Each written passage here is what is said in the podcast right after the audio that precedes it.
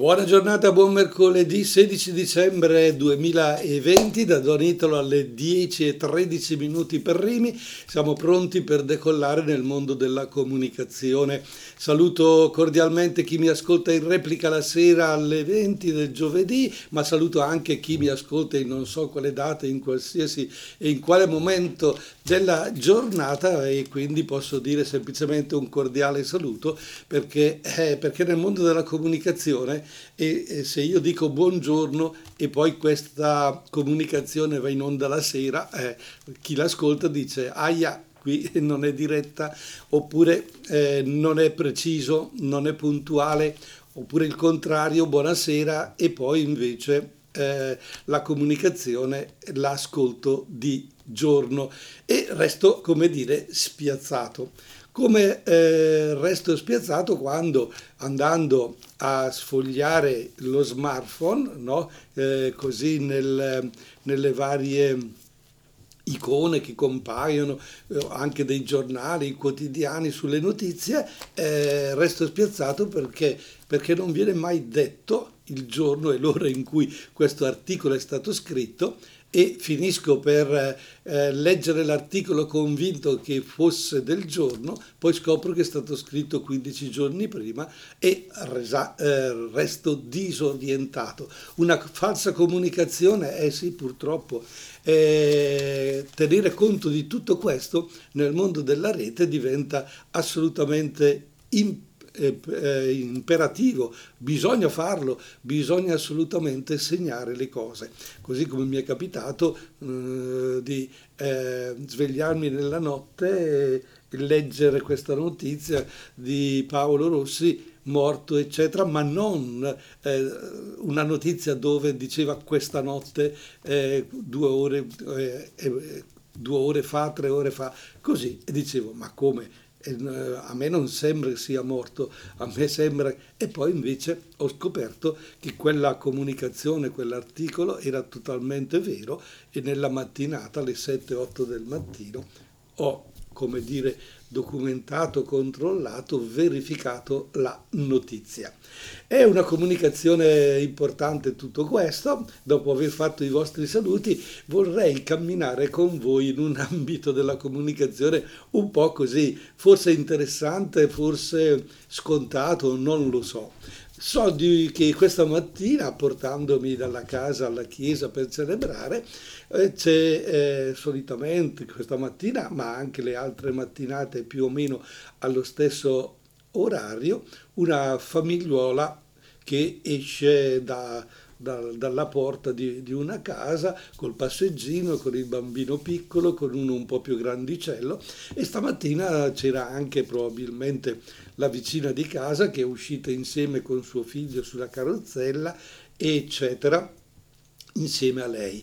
E si salutavano, parlavano e prima di iniziare a, a camminare e a portare il figlio probabilmente all'asilo oppure per fare spese o un giro nel paese, non lo so la motivazione, il eh, figlio un po' più grandicello rispetto a quello che stava nel passeggino ha cominciato a fare, come si dice in gergo normale, i capricci. Voleva, voleva distaccarsi dalla mano della mamma, voleva andare da solo, voleva fare da solo. E la mamma con insistenza a dirgli no, no, questo non si fa.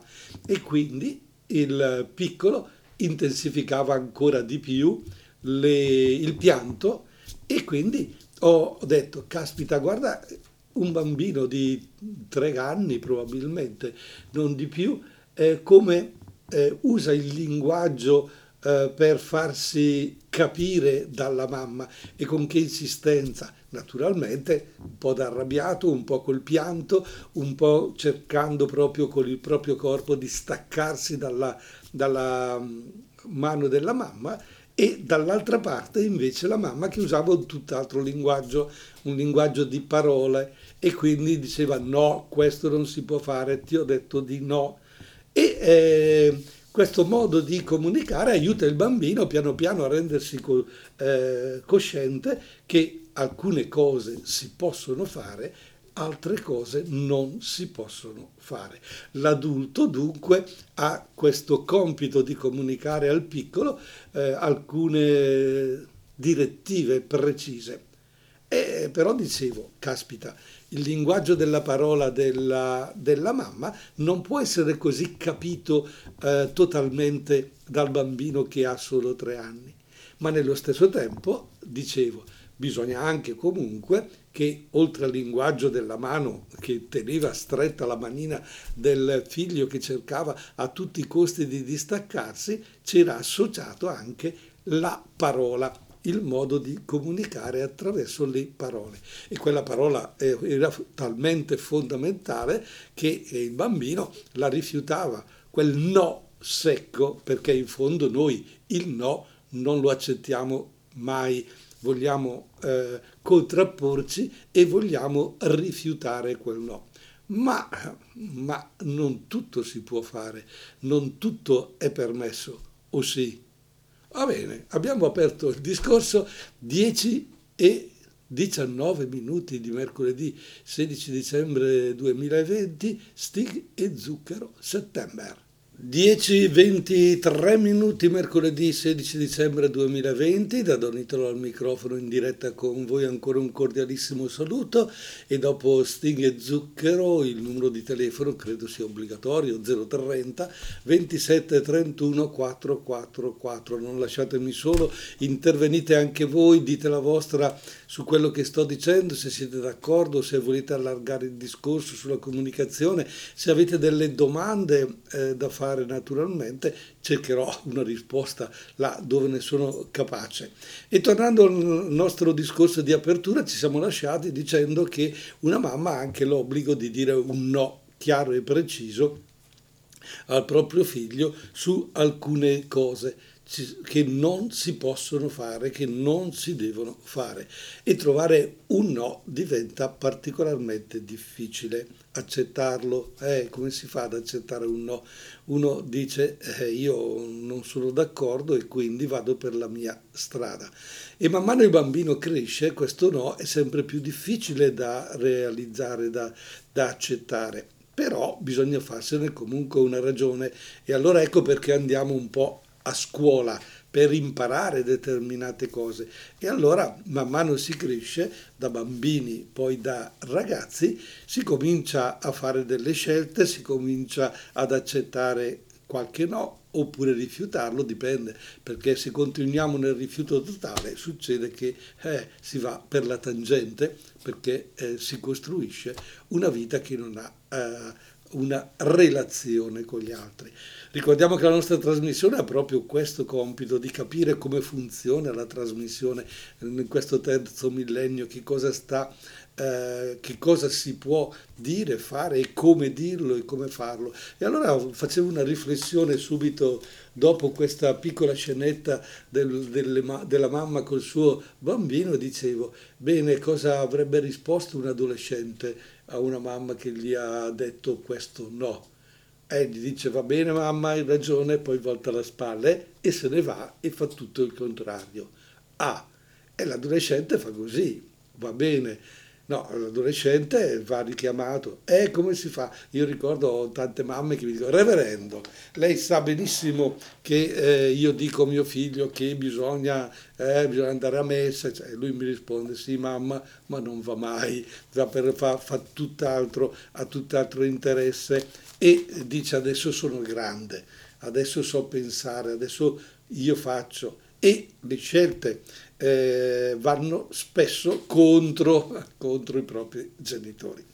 Poi il ragazzo diventa maturo, eh, 18 anni, e alla, al compimento del diciottesimo anno di età tutto quello che sapeva di fare in modo sbagliato e che tutto sommato però, sai, sgattaiolando a destra o a sinistra, doveva, tra virgolette, obbedire a papà e mamma, appena a 18 anni, eh, cosa succede attorno al tavolo. Adesso mamma ho 18 anni, faccio io, decido io, non dirmi più niente, non dirmi cosa devo fare. E al massimo ci confrontiamo e i genitori su questo modo di comunicare restano spiazzati perché giustamente dicono ma come, fino a ieri ti ho, eh, adesso... E qui diventa per esempio molto ma molto delicata la comunicazione genitori eh, figli, figli maggiorenni, e dove il giovane, eh, il giovane diciottenne, ormai sembra quell'uccellino che scappa dal nido e che vuole affrontare la vita da solo. Dice ormai di saper volare e poi fa un volo e poi si, si ferma. Eh, invece eh, i nostri ragazzi, i nostri giovani credono, vogliono, decidono che da quel giorno la vita la gestiscono loro. E allora che tipo di comunicazione ci deve essere tra genitori e eh, adolescenti e giovani? Allora qualcuno mi potrebbe dire, caro reverendo, lei non li ha i figli, quindi può parlare, può dirci tutte le cose di questo mondo, ma noi abbiamo a che fare con loro.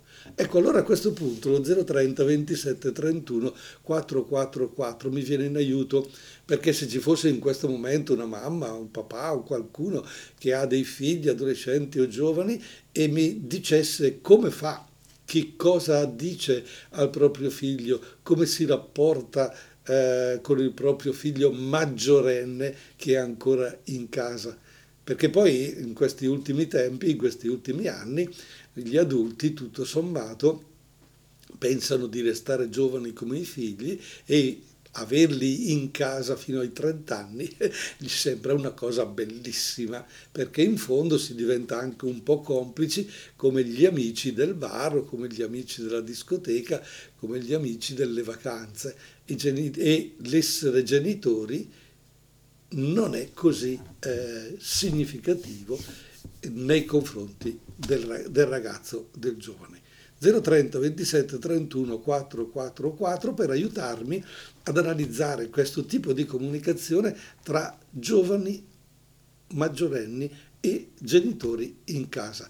Alle 10.28 io vi faccio sentire però nel frattempo il tiro mancino finché ti va e se poi non telefonate io cercherò di dare la mia risposta. Volete ascoltarla? Sarà una comunicazione efficace? Io ci spero, però se voi parlate io sono ancora più felice.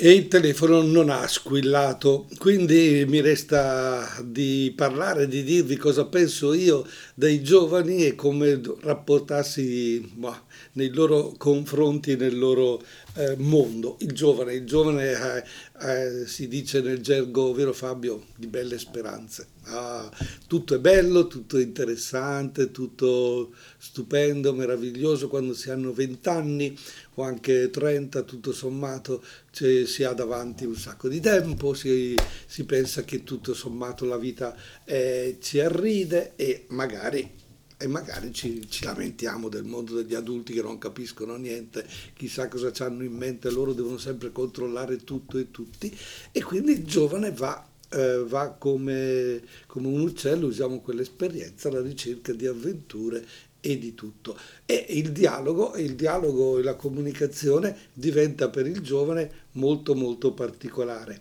C'è una comunicazione tra giovani, perché ci si sostiene, no? Eh, da giovani figuriamoci, facciamo il gruppo di amicizia, facciamo il gruppo e andiamo a divertirci e quindi eh, tutto quello che non fa parte del nostro mondo lo rifiutiamo.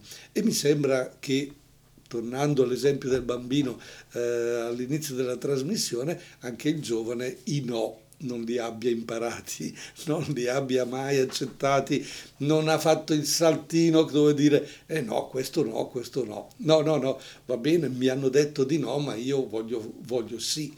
Il giovane ha questa, apertura stupenda e meravigliosa con questi sogni da realizzare e voglio fare a destra e a sinistra io, i miei i miei, e li chiamo vecchi, no? papà e mamma che hanno 45-50 anni, figuriamoci, i miei vecchi e lui che crede ormai davanti a sé di avere una, un'autostrada e vivere eh, tutta la vita in un modo meraviglioso, non accetta più di parlare e accetta che solo magari di convivere nella stessa casa e, come dicono i nostri eh, adulti, genitori. Ecco, questa casa per te è diventata un albergo, non, non, non partecipi mai a, a, quello che noi facciamo, vieni, vai e io ti devo fare la serva.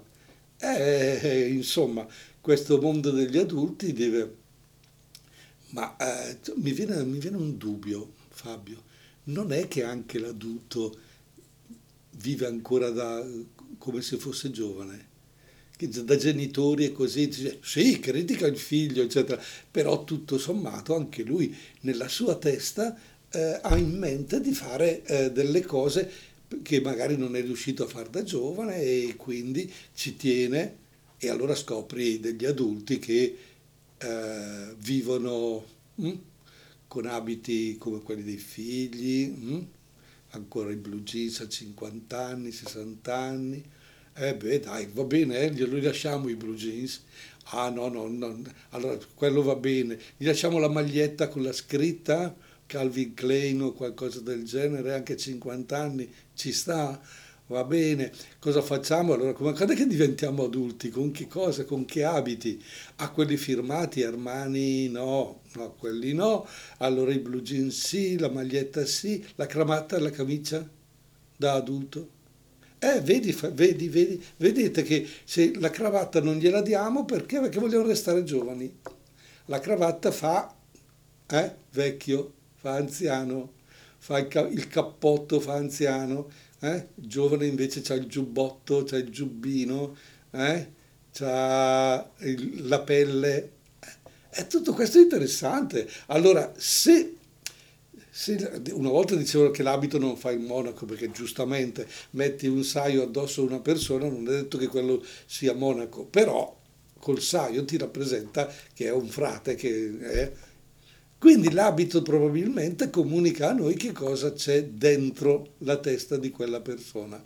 E sarebbe interessante allora capire come mai uno mette un vestito piuttosto che un altro. E allora subentra anche qui una comunicazione tremenda, la moda, oggi va di moda questo, oggi va di moda quello, e ci omologhiamo. Eh, il giovane si lascia molto omologare. Io ricordo i miei anni, eh, gli anni 70, con i pantaloni alla zampa d'elefante, eh, c'erano le, le camicie con i fiori, eh, poi eh, cioè, figli dei fiori, capelli lunghi, eccetera, eccetera. Ah, a proposito di capelli, qualcuno mi guarda e mi dice ma come mai, perché? È, è bellissimo ascoltare la gente che, che eh, prende in considerazione il mio, il mio cuoio cappelluto, e se, cioè dice hai quasi 70 anni e tieni ancora i capelli fino sulle spalle quasi. Eh sì, gli ho detto vorrei fare il codino ma no, ma no, ma no, ma scherziamo. E io li provoco, no? Perché giustamente dico, ma scusate, scusate, posso? Posso tenere i capelli lunghi? Eh no, reverendo, guardi eh, che sembra più vecchio. Va bene, allora eh, dimostro gli anni che ho. No, ma non... E un altro dice, mi raccomando, né? mi raccomando, non tagli i capelli che sembra più giovane. E allora dico, ma mettiamoci d'accordo qual è il criterio del giovane o dell'adulto riguardo ai capelli, capelli lunghi, capelli corti o senza capelli. Va bene, 10.38 minuti per Rimi, mercoledì 16 dicembre 2020. Fabrizio Moro ci canta il senso di ogni cosa 2020. E voi componete il numero telefonico 030 27 31 444, magari per criticare la trasmissione di oggi, perché, perché non la ritenete valida come le altre. Perché no? Provateci. 10.42 minuti, eh, siamo pronti anche oggi mercoledì 16 dicembre 2020 per eh, stare con voi, per dialogare, per parlare. Don Italo come sempre eh, fa il suo excursus nel mondo della comunicazione che per chi ci segue ormai eh, da tante trasmissioni eh, si sarà accorto che è un, è un, mare infinito di possibilità, di approfondimenti, di argomenti che davvero ci coinvolgono. E allora oggi siamo partiti dal bambino di 2-3 anni, abbiamo fatto un accenno alla comunicazione tra genitori ragazzi, tra genitori adolescenti, siamo arrivati ai giovani, siamo arrivati a come eh, comunichiamo con il nostro modo di vestire, il nostro modo di essere e così siamo arrivati anche al modo di comunicare dei capelli lunghi o capelli corti, vabbè, ci sta, tutto ci sta a questo mondo, però il problema, cioè il problema, eh, la cosa che mi, mi fa riflettere è ma quando è che possiamo dire che c'è una comunicazione adulta? Quando è che è possibile che tra due persone ci sia uh, una comunicazione che eh, è valida perché quella dell'adolescente ha dei limiti, quella dei giovani ha dei limiti, gli adulti, quando è che si diventa adulti? Quando si ragiona e si parla in che modo? In che modo comunichiamo per essere davvero adulti? Ci sono delle cose di riferimento oppure no? È interessante questo, questa domanda perché in fondo questa domanda ci coinvolge perché da persone adulte dobbiamo nello stesso tempo trovare proprio lo stile della comunicazione da adulti che è diverso da quella dei giovani, che è diverso da quella dei ragazzi o del bambino. E allora gli adulti ci sono? Ci sono in giro? Siamo tutti giovanilisti? Abbiamo ancora nella testa grandi sogni, grandi possibilità, eccetera, eccetera. E insomma, questo è importante. E allora, in merito a questo discorso, vorrei leggervi un articoletto che compare sul giornale di Brescia di oggi nelle lettere al direttore. E io credo che lì troviamo proprio anche dei piccoli gioielli di eh, saggezza, perché in fondo non è che sia un giornalista che parla, che lo fa per mestiere, ma è una persona che ha un qualcosa da dire, da comunicare. E ho trovato questa riflessione interessante. Forse mi pare di dire una comunicazione da adulto. Ecco scrive eh, un certo Carlo di Isorella. Cosa pensare cosa dire in questo periodo mi risulta particolarmente difficile. Tanti sono i pensieri e le preoccupazioni che attagliano tutti noi. Forse per la prima volta assistiamo ad un evento che coinvolge e sconvolge contemporaneamente la nostra salute, la nostra economia, il nostro modo di vivere, la nostra libertà, in pratica il nostro essere persone. Pensavamo di essere invincibili, pensavamo che la vita fosse una semplice, tra virgolette, rincorsa ad un benessere senza fine e sempre più egoistico, ma è bastato un virus invisibile per distruggere in un nanosecondo le nostre errate convinzioni. Io non so e non penso di essere il solo quando tutto questo finirà ed in che modo finirà. Sicuramente sono però convinto che da questa esperienza non impareremo nulla. O meglio, non avremo voglia di imparare nulla. Sono convinto, continua Carlo, che questo periodo lo lasceremo giustamente alle spalle ma verrà presto dimenticato in nome di un nuovo benessere, costruito ancora ed in modo più aggressivo sulla rincorsa al denaro, al successo solo personale, alla difesa sempre più agguerrita del proprio egoismo. Tutto questo perché ci sentiremo ancora più forti di prima. Ci sentiremo superuomini che hanno saputo affrontare e sconfiggere un virus maledetto e quindi legittimati a ritornare alla, tra virgolette, normale vita di prima, senza renderci conto che la vita di prima non era una vita, tra virgolette, normale. Interessante questa riflessione di Carlo, ma eh, non voglio mettere altre parole se non le sue. Non è normale venerare il denaro, scrive Carlo. Non è normale affidarsi al mondo virtuale. Non è normale comunicare con computer, con i computer. Non è normale non studiare. Non è normale non fare sacrifici. Non è normale vivere di materialismo, come non è normale la rincorsa ai diritti dimenticandosi volutamente dei doveri. Caspitina Carlo conclude.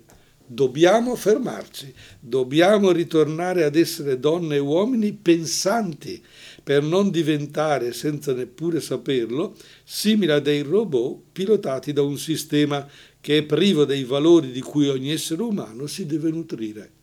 Pessimista? Lo spero tanto. Realista? Spero tanto di no. Queste le parole conclusive della riflessione di Carlo di Isorella sulle lettere al direttore del giornale di Brescia che mi hanno colpito quando le ho lette, perché tutto sommato, ecco, mm, potrei definire l'adulto come lo ha definito lui, l'uomo pensante. Interessante questo. E alle 10.48 minuti vi do, come dire, la palla, prendetela, componente lo 030 27 31 444, siete d'accordo? Siete contrari? Avete qualcosa da dire? Io vorrei tanto sentire come la pensate. Intanto ti vengo a cercare il titolo della canzone interpretata da Martina Beltrami. Martina Beltrami, 10.52 minuti, mercoledì 16 dicembre 2020 e ho così affrontato il tema della comunicazione all'interno delle nostre età, no? ma proprio come dire una cosa velocissima, il bambino, l'adolescente, il ragazzo, l'adolescente, il giovane e proprio qualche minuto fa ho letto questa eh, lettera mandata al direttore del giornale di Brescia dal titolo Ecco cosa temo di un futuro ritorno alla normalità, tra virgolette, e ho rilanciato il numero di telefono 030 27 31 444 proprio per sentire anche il vostro parere, ma eh, nessuno è intervenuto. Eh sì, probabilmente dicono ma come si fa? Come si fa a criticare queste parole? Sono davvero parole assolutamente importanti. Sì, sono parole che eh, però mm, vanno riprese un pochino, eh, perché eh, non credo che l'affermazione non è normale venerare il denaro l'abbiamo, come dire, assimilata e la mettiamo in pratica. Ah, sì, ma no, il denaro, no, però, però, è importante il denaro. Però alla fine, alla fine se eh, ho il denaro posso fare, eh, ma questo il giovane naturalmente ce l'ha. L'adulto come riesce a gestire per esempio questo denaro? Lo venera eh, oppure se non hai la possibilità del denaro come adulto dice ah però fossi io un Berlusconi, ah però fossi io un Briatore, ah però fossi io un cantante, ah però avessi io i soldi di quel calciatore. E questo non è venerare il denaro? Ma io Qui veramente eh, cos'è normale allora nella vita? Un'altra cosa che è scritto interessante, non è normale affidarsi al mondo virtuale. Secondo Carlo questa affermazione è veramente da eh, sottoscrivere in toto oppure è esagerata, perché il virtuale oggi sta guidando troppo la nostra vita. Il virtuale, nel mondo dell'immagine, nel mondo degli smartphone, appunto, tutto attraverso queste immagini, questa pubblicità, questi, come dire, piccoli spot, queste piccole affermazioni, è una cosa incredibile. Eh? Tutti hanno la, la, risposta a tutto. E mentre stai leggendo un articoletto eh, sullo smartphone, bam, ti si interrompe perché arriva la pubblicità eh, poi sì, ti dà la possibilità, salta l'annuncio, però ormai ti ha catturato e ti ha compreso. E da lì la tua riflessione viene attirata da quel prodotto che può essere più o meno interessante per te, magari non in quel momento, ma più avanti. Vabbè, non è normale affidarsi al mondo virtuale. Purtroppo stiamo troppo, tra, stiamo stavo dicendo, stiamo diventando virtuali, virtualisti o qualcosa, dove la parola virtù eh, non è in, intesa in quel senso, in questa riflessione. Per chi ha la virtù è un bravo, è un bravo ragazzo, fa le cose bene. Il virtuale è qualcosa che appare ma che non c'è ed è costruito. Vabbè. Poi uh, un'altra affermazione che Carlo faceva è interessante non è normale comunicare con i computer. Cioè, eh, la comunicazione, tra virgolette, normale è una comunicazione diretta delle persone. Comunicare solo con i computer credo che sia una falsa comunicazione o una comunicazione parziale o una comunicazione... Eh, però eh, io lo, constato spesso, ci si comunica eh, con i messaggini e tutte queste cose perché tutto sommato è più, è più impersonale, è più giovanilista. Eh, non è da adulti prendersi le proprie responsabilità. Poi scrive, dice ancora, non è normale non studiare. Ma come? Vanno a scuola, c'è una scuola virtuale, c'è una scuola eh, smart working. va benissimo le belle parole inglesi eh, che dobbiamo imparare anche noi. Sembra quasi che nell'italiano non abbiamo la possibilità di usare delle parole per una comunicazione comprensiva. Eh, ci riempiamo la bocca, welfare, eccetera, eccetera, eccetera. E, eh, però ultimamente pare che questo eh, fare scuola a distanza sia un non studiare. Boh, o era studiare prima quando si andava a scuola e non in presenza e si studiava davvero. Ancora mi ha colpito questa frase di Carlo che ha il coraggio di dire non è normale non fare sacrifici. Com'è? L'uomo vorrebbe non mai a fare delle cose che gli pesano, che de- a cui deve rinunciare, quel no iniziale detto al bambino, il sacrificio di non fare alcune cose.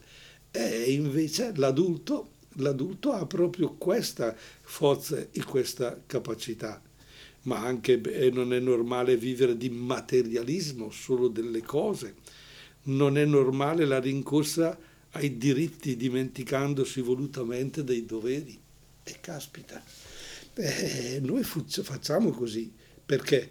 Perché c'è l'io al primo posto, cioè io, io faccio e io dico e se le cose vanno nella direzione che io voglio, allora vanno bene, altrimenti no, no, no, no, ah ecco c'è questo no che invece deve darci eh, la possibilità di avere eh, una comunicazione proprio da adulti. Con questi non è normale Carlo ci ha aiutato ad approfondire e a darci una caratteristica tutto sommato di una comunicazione da adulti, da persone, come abbiamo detto, che pensano, pensano.